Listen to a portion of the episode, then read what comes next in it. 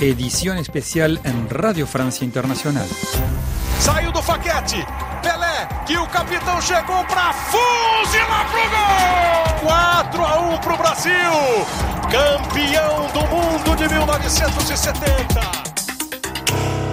El miércoles 29 de diciembre de 2022 murió Edson Arantes do Nascimento y el mundo del deporte entró en una fase de duelo. Muchos lloran la partida del triple campeón con la Celesao y deciden rendirle un homenaje recordando su legado. Caminhou Pelé, apontou.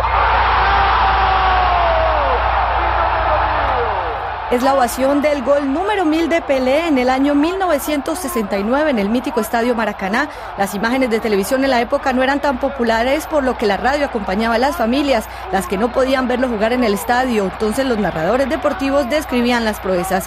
Pocos personajes viajan a lo largo de la historia haciendo lo que más les gusta, pocos logran marcar el mundo con su arte. Antes de Pelé, el número 10 era un número. Él lo convirtió en un símbolo para honorar al mejor de un equipo, al creativo, a veces al capitán. La historia de Edson Arantes do Nacimiento es, en parte, la historia del siglo XX. Nació el 23 de octubre de 1940 en el seno de una familia pobre en el estado de Minas Gerais, del norte de Río de Janeiro. Dieciséis años después, se convirtió en uno de los mejores jóvenes y de los primeros en venir de una zona humilde y firmar un contrato profesional. En 1995, cuando Pelé acababa de ser nombrado ministro de Deportes, repasó su carrera desde un pequeño pueblo de Minas Gerais hasta convertirse en el rey Pelé. En declaraciones a Pamela Valente de Radio Francia Internacional, afirmó que se sentía muy bien y que no se arrepentía de nada. Se eu tiver que repetir tudo na minha vida até hoje, eu repetiria tudo igualzinho, não mudava nada. Si tuviera que volver a empezar mi vida, lo haría todo de nuevo sin cambiar nada. Estoy contento, por supuesto, aún no lo he conseguido todo. Solo me sentiré realizado cuando haya culminado con éxito mi vida y ante Dios. Creo que mientras uno esté vivo, tiene que luchar para conseguir cosas. Pero en cuanto a lo lejos que he llegado desde que era un niño, cuando era pequeño mi madre quería que estudiara, que fuera médico, por ejemplo. Eso fue hace 50 años. Hoy me río con mi madre porque ninguna universidad del mundo podría haberme dado la vida que tuve gracias la vida que tuve gracias al fútbol. Así que le digo a mi madre, ¿te imaginas si hubiera sido profesor aquí en nuestro pueblo o donde fuera? Si fuera médico en un hospital, ¿no crees que la universidad que elegí, la del deporte, me ha llevado más lejos? Entonces ella se echa a reír. No creo que ninguna universidad me hubiera permitido descubrir el mundo de nuevas filosofías de vida, de nuevas experiencias, como me ha ofrecido el fútbol. Así que estoy muy contento. Então eu estou muito satisfeito, eu estou muito feliz. No fue ni médico ni profesor, fue futbolista. A tan solo 17 años su fama explotó mundialmente cuando participó en el Mundial de Suecia en 1958 y anotó en la final. En ese momento el fútbol se convirtió en un espectáculo planetario y el chico rápido e imprevisible su embajador. Con él en sus filas, la canariña conquistó tres estrellas, 1958 frente a Suecia, 1962 contra Checoslovaquia y 1970 marcando en la final frente a Italia. Pelé, Durante 18 años Pelé le fue fiel a su club Santos, cortejado por todos los clubes del mundo, pero Brasil lo declaró tesoro nacional no exportable. Por eso, aunque muchos equipos, incluso europeos, como el recién nacido en la época Paris Saint-Germain, no pudieron hacerse con sus gambetas, Francia fue el primer país en recordar la majestad del rey Pelé, según dijo él mismo en una entrevista en 2014 con Elcio Ramalo de la redacción Brasil de Radio Francia Internacional. Primeiro foi depois da Copa do Mundo. Después de la Copa del Mundo me dieron el sobrenombre del rey Pelé, Le Roi Pelé. Y fue aquí en Francia, pasó un tiempo y vino el atleta del mundo. El atleta del mundo y cosas como Viva Brasil. Es que a los franceses les gusta mucho Brasil y por eso es que yo tengo tanta estima por el pueblo francés. Pelé terminó su carrera en el Cosmos de Nueva York en 1977. Allí pasó dos años. Tenía entonces 37 años. Después de ello se implicó en causas humanitarias. Pelé puso Brasil en el centro del mundo. Todo el país se prepara ahora para despedirlo como lo cuenta nuestro corresponsal Marcos Moreno. El próximo presidente de Brasil, Lula da Silva, afirmó que pocos brasileños han llevado el nombre del país tan lejos. Efectivamente, Pelé desde los 17 años se convirtió en una estrella desde el pequeño Club de Santos, una ciudad costera cercana a San Paulo, y llevó al deporte brasileño hasta las esferas más altas. Ese club que acompañó su éxito será el hogar de su homenaje el próximo día 2 de enero. Pelé será enterrado el martes día 3 después de 24 horas en las que los brasileños tendrán tiempo de agradecer los grandes momentos entregados al mundo, entre ellos las tres Copas del Mundo que Pelé trajo a Brasil. Para Radio Francia Internacional desde Río de Janeiro, Marcos Moreno. Deportes en RFI. Varios homenajes se preparan en el mundo entero y para contar una anécdota, la fama de Pelé era tal que en 1967 las facciones de una guerra civil en Nigeria acordaron un breve alto al fuego para que pudiera jugar un partido de exhibición en ese país africano. La muerte del rey de los récords, 1.283 goles, considerado deportista del siglo XX por el Comité Olímpico en 1999 y la FIFA en 2022, nombrado caballero por la reina Isabel II de Gran Bretaña en 19 1997. También fue ministro de Deportes de Brasil. Pelé, el rey del fútbol, también cantaba. Escuchemos un poco la canción que interpretó para los Juegos Olímpicos de 2016. Pelé sorprendió con ello a sus seguidores.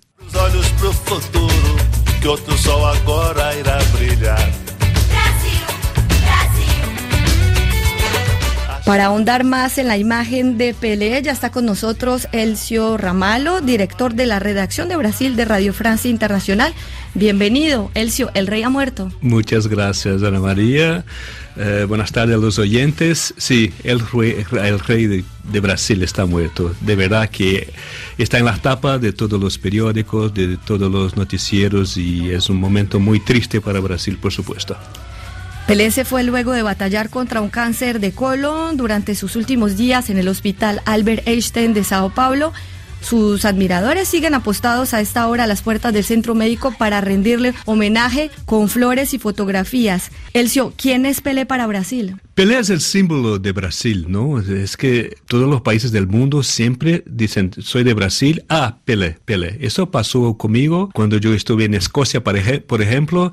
Yo estuve en un bus y incluso el conductor me lo pregunta a un momento dado, ¿de dónde eres? Yo soy de Brasil. Ah, Pelé, Pelé. Entonces, eh, es decir, que es más que un jugador de fútbol. Para los brasileños es el símbolo, ¿no? De un país que se hizo conocido también por Pelé. Me acuerdo que en 1958, cuando vemos imágenes de Pelé que levanta por la primera vez ¿no? el título para Brasil, ahí empieza una imagen globalizada de Brasil, ¿no?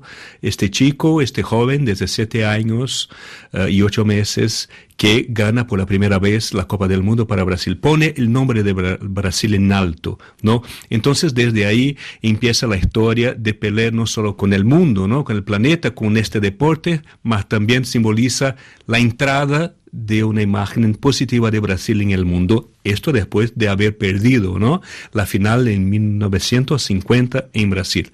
Incluso, solo como una historia, ¿no? es que eh, Pelé empezó a jugar el fútbol siempre ¿no? ha, ha, dicho esto, a los nueve años que vio su padre llorar en la final de, de, de, la Copa del Mundo en 1950 contra Uruguay. Brasil perdió 2-1. Entonces vio su padre llorar. Por ahí hizo una promesa para sí mismo y para su padre. Voy a ganar la Copa del Mundo para un poco apagar un poco, ¿no? Esta, esta memoria, esta imagen que se quedó de su padre llorando. Entonces, y lo hizo y lo logró más que una vez, tres veces. Tres veces, recordamos 1958, 1962 y 1970. El presidente de Brasil, Jair Bolsonaro, decretó tres días de duelo nacional por la muerte de Pelé. Y es que representa mucho para los brasileños, Celso, no lo comentabas. Allí pues está la corresponsal de RFI, Sara Cosolino, que recogió testimonios de algunos brasileños de diferentes generaciones y profesiones, todos ellos marcados por la leyenda. Pelé nació. Se me pone la piel de gallina. Pelé es el fútbol. Fue un adelantado. No fue un futbolista de su época. Fue de nuestro tiempo. Pelé era un atleta en una época en que los futbolistas eran simples jugadores de fútbol. Usted le puede preguntar a un historiador y él le dirá lo que es Pelé, a un estadista y este le dirá lo que es Pelé. Hay una opinión unánime y quien no esté de acuerdo es porque no sabe nada de fútbol. No entiende fútbol. Para mí es un dios. Está por encima de todo. Rompió récords. Sí, Mbappé ha marcado más goles a la misma edad, pero en belleza es imposible comparar. Pelé es magia. Pelé era magia, sí. Sí, hay que decir que todo lo que los futbolistas de hoy en día intentan o realizan en un terreno de juego, Pelé lo hizo antes y para hablar de su figura en el fútbol y más allá, por eso estamos en ese momento con Elcio Ramalo, que antes de asumir la dirección brasileña de RFI, el deporte fue su fuente principal, lo que le ha permitido estar en grandes eventos deportivos en los últimos años. Por ejemplo, en 2014 fue enviado especial al Mundial de Fútbol allá en Brasil y pues allá pudo conversar con Pelé. Elcio, ¿cómo era él? ¿Cómo lo percibiste? Pelé siempre fue eh, un hombre muy simple, ¿no? muy sencillo y, y, de verdad que hablaba con todas las personas, con toda la gente. Eh, en 2014 entonces eh, hizo la promoción del Mundial en Brasil. ¿No? Entonces recorría muchos países, muchas ciudades, ¿no? Y entonces acá en 2014 lo, encontré acá en París porque vino, ¿no? Para hacer la promoción de esta Copa del Mundo y por ahí tuve algunos minutos con él, ¿no? Todo era muy controlado, ¿no? Sus asesores controlaban muchísimo, ¿no? El acceso al Pelé, pero eh, logré hablar con él eh, pero estuve en todas partes, pero donde iba era alguien siempre muy sencillo, ¿no? Muy simples. Y, pero le gustaban mucho las anécdotas. Eh, tú habías comentado lo que pasó en Nigeria, ¿no? Que si ahí hacer una pausa en la guerra. Y, y Pelé también eh, le gustaba mucho acordarse que en Colombia, con el Santo, que estuve ahí, y lo expulsaron, hubo una pelea entre jugadores en un momento dado, y lo expulsaron, ¿no? Entonces se fue al vestuario y luego lo llamaron lo llamaron y para decir, el, el, el árbitro lo, lo, expulsaron a él y tú tienes que regresar porque la gente te quiere ver a jugar, ¿no? Entonces le gustaba mucho, eh, ¿no? Acordar de, de, de, este tema. Entonces es que, es que le gustaba mucho la gente, el fútbol y siempre hacía también homenaje a los jugadores, no solo de Brasil, pero también a los, los buenos jugadores, ¿no? De todas partes del mundo, por ejemplo, con Kylian Mbappé acá en, en, en Francia también y bueno, y, tuvo también, ¿no? Mucha discusión de Pelé y Maradona, ¿no? Había una, hay como una tensión, que fue el mejor jugador del mundo? Pero en Brasil nunca hubo este debate, ¿no? Siempre para nosotros Pelé es el rey. Hizo más de 1.280 goles, ¿no? En su carrera.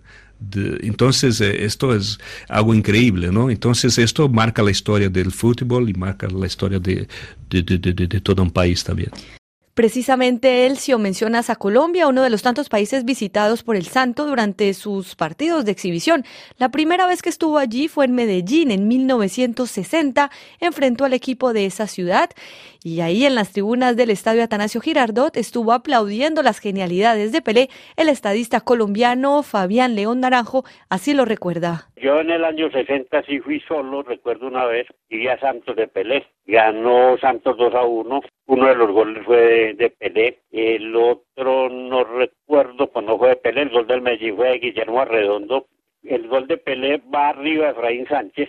Para mí, por encima de todos, el mejor arquero colombiano de todos los tiempos va Caimán que medía unos 90, unos 92, va a coger el balón arriba y ahí le llega Pelé. Pelé mmm, mide 1,74 y Pelé le llega ya.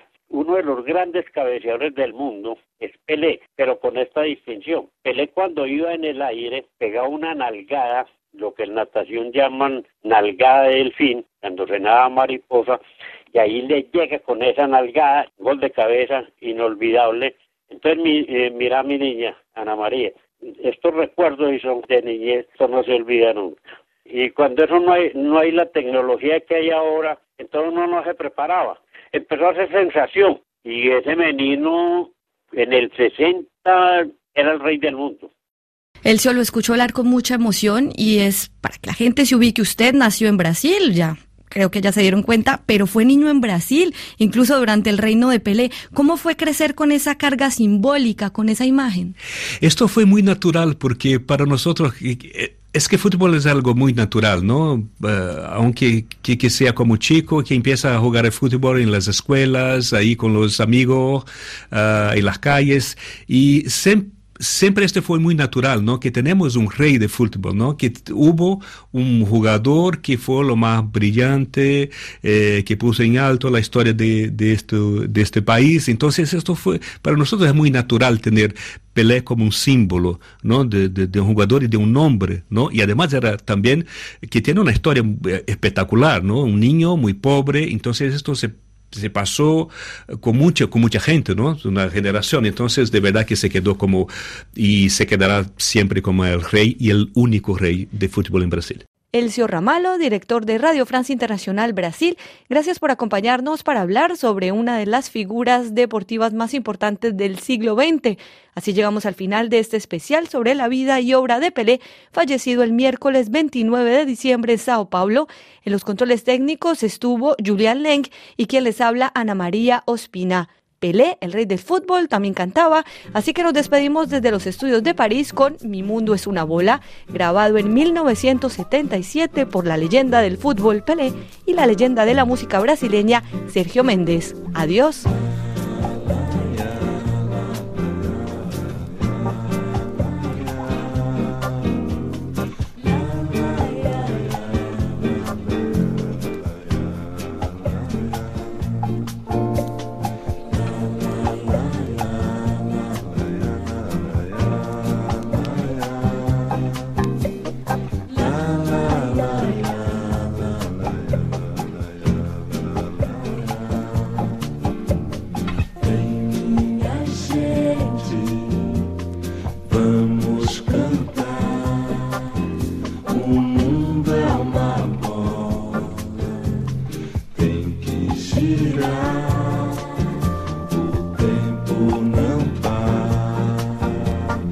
tem que passar.